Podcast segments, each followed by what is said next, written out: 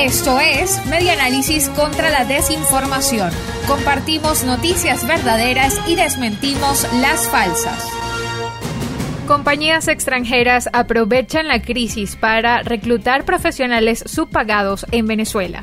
Reseña el diario lanación.com que un profesional venezolano que esté agobiado por la crisis económica en el país puede buscar y conseguir numerosas ofertas de empleo con empresas internacionales que están a la casa de mano de obra calificada.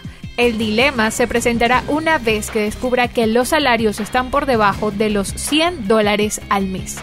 Este abanico de posibilidades laborales circula en Internet y es fácil de hallar en páginas especializadas para la búsqueda de empleo visitadas diariamente por miles de venezolanos, un país donde la pobreza extrema alcanza al 80% de la población.